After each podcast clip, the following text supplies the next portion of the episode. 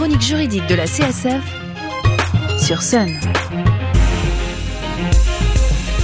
Bonjour et bienvenue dans la chronique juridique de la CSF, Association de défense des consommateurs et des locataires.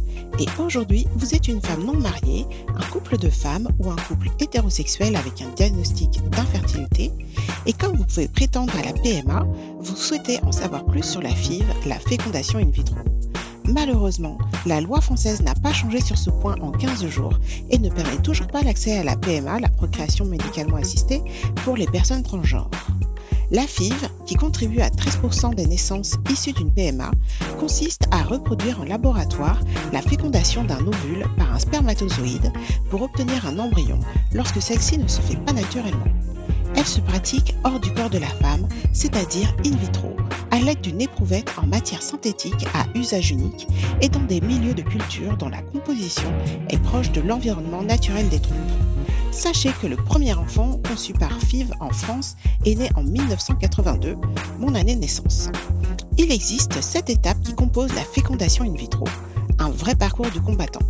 On commence par la stimulation ovarienne via des injections d'hormones. Vient ensuite la folliculaire et le recueil du sperme dans le cas d'un couple composé d'un homme et d'une femme. La préparation des gamètes au laboratoire, puis la mise en fécondation en FIV classique ou avec micro-injection, aussi appelée ICSI pour intracytoplasmic sperm injection ou en français injection intracytoplasmique de spermatozoïdes.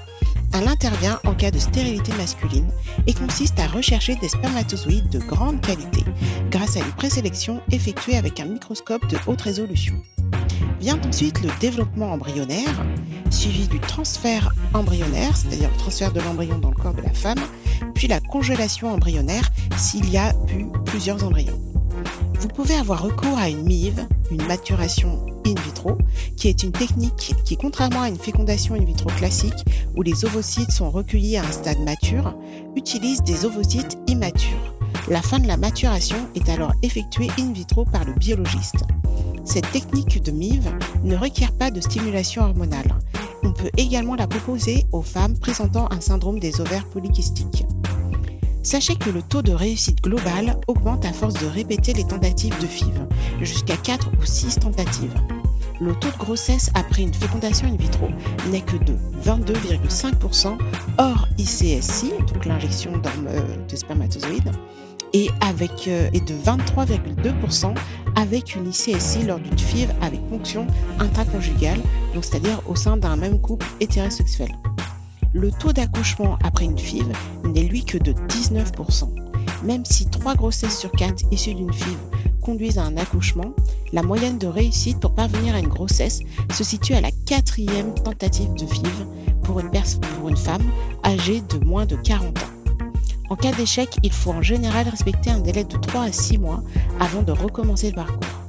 4 tentatives de fécondation in vitro et 6 inséminations artificielles sont remboursées par la sécurité sociale à taux plein.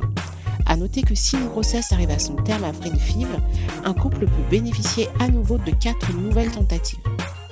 Pour plus d'infos ou pour vous aider dans vos démarches, vous pouvez contacter la CSF de Nantes au 02 40 47 56 33 ou la section CSF de votre commune. Vous pourrez retrouver cette chronique et tous les liens utiles sur notre podcast disponible sur le site internet de Sun, leçonunique.com. Nous nous retrouvons dans deux semaines pour une nouvelle chronique qui portera encore sur la FIV mais avec plus de détails. D'ici là, portez-vous juridiquement bien. La chronique juridique de la CSF, c'est le jeudi matin sur Sun.